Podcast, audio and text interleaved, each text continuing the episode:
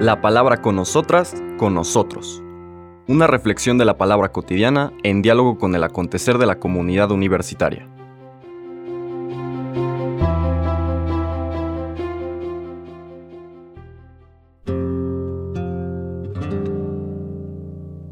Hola, buenos días. Bienvenidas, bienvenidos a la palabra con nosotras, con nosotros. Hoy lunes 11 de septiembre iniciamos los días entre semana de la vigésima o tercera semana del tiempo ordinario. Seguimos nuestro recorrido por el Evangelio de San Lucas, ahora en el capítulo 6. Como lecturas previas que no meditamos, porque como hemos dicho en otras ocasiones, a veces aparecen en otros momentos del año litúrgico, pero para ponernos en contexto, siguiendo la cronología de Marcos, en, los, las escenas previas del Evangelio de Lucas, nos ha presentado, recordemos, a Jesús iniciando su vida pública en la sinagoga de Nazaret, proclamando ahí al leer un texto de Isaías el prospecto de todo su quehacer. Después llama a los primeros discípulos, lo que meditábamos la semana pasada. Después se sigue una serie de curaciones, exorcismos y demás, y una creciente aceptación del pueblo, de la gente, a lo que Jesús les transmite, este anuncio de la buena noticia.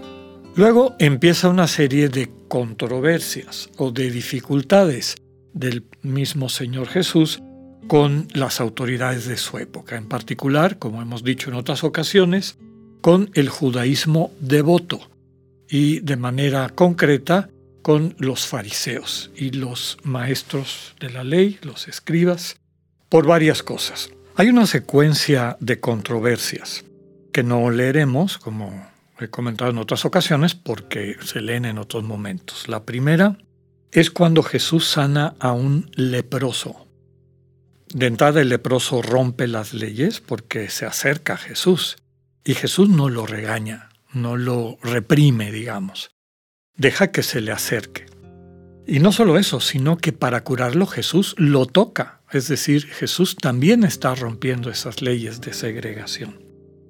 Después viene la curación del paralítico, aquel que bajan en una camilla, limpiando, abriendo el techo de la casa donde estaba Jesús, pero no solo lo cura, sino que le perdona los pecados. Otro escándalo para la manera de entender la relación con Dios de estas personas. De hecho, el texto termina diciendo, esta curación del paralítico, que la gente estaba asombrada y agradecía que Dios le diera ese poder a los hombres, es decir, a los seres humanos, la capacidad de ser facilitadores de una experiencia de perdón profunda. Luego viene la controversia del el llamado a Leví, Mateo, este recaudador de impuestos, que Jesús come con pecadores y publicanos. Viene la controversia también de la manera como Jesús entiende el ayuno y las autoridades que critican a los seguidores de Jesús porque no ayunan como los fariseos y los discípulos de Juan el Bautista. El Señor subraya el ayuno tiene que ver con el amor. Cuando el amor desaparece, cuando se nos va el, el novio, entonces ayunaremos. ¿no? Quiere decir que algo pasó en el corazón y el corazón necesita sanar. Y para eso es el ayuno, no es una cuestión de deber ni de perfección egocéntrica. Lo mismo pasa con respecto al sábado. ¿no? Lo critican porque sus discípulos están cosechando, tomando este, espigas en sábado. ¿no? Normalmente el Señor dice, a ver, ¿el sábado qué sentido tiene? El sábado es un espacio que Dios recomienda, le regala a su pueblo para garantizar este encuentro de calidad con el propio Dios. Y ustedes lo han convertido en, una, en un fardo, en una incapacidad de poder hacer el bien, de poder tener como centro a la persona, que es lo que hemos visto como constante de todas estas controversias. El Señor ve a alguien que necesita que tiene enfrente un hermano, una hermana, que está en necesidad de ser sanado, de ser liberado, Y Él lo hace. Recordemos que ese es el centro de esa perspectiva de la lectura del profeta Isaías. El Espíritu de Dios sobre mí para proclamar esta liberación. Finalmente, el año de gracia. El texto del día de hoy es la última de toda esta serie de controversias que el Señor Jesús tiene con las autoridades. Y es también por hacer algo en sábado, es el colmo. Lo critican por hacer el bien en sábado. Estamos en el capítulo 6, versículos del 6 al 11. Un sábado Jesús entró en la sinagoga y se puso a enseñar. Había allí un hombre que tenía la mano derecha paralizada.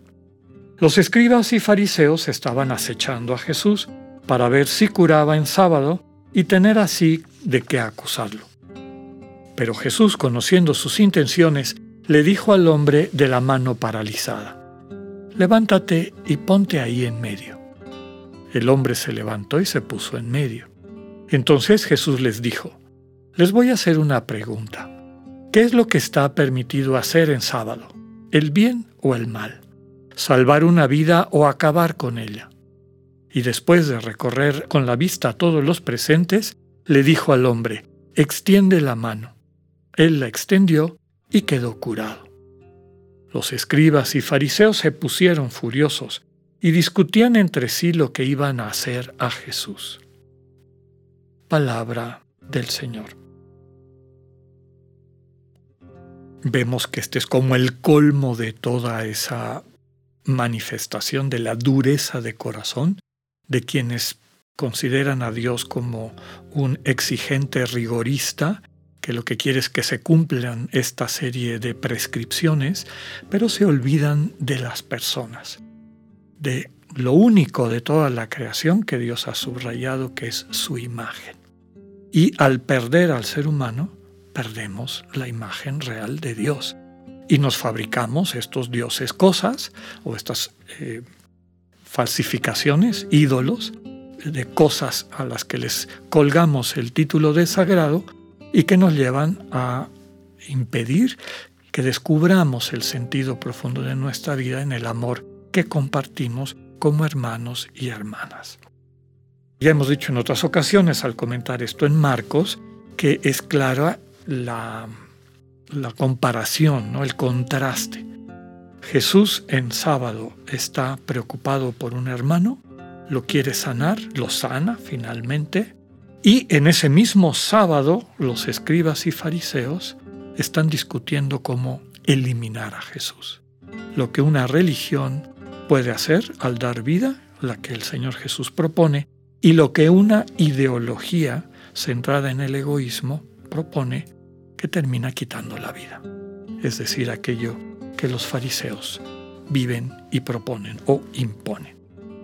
Que tengan un buen día, Dios con ustedes.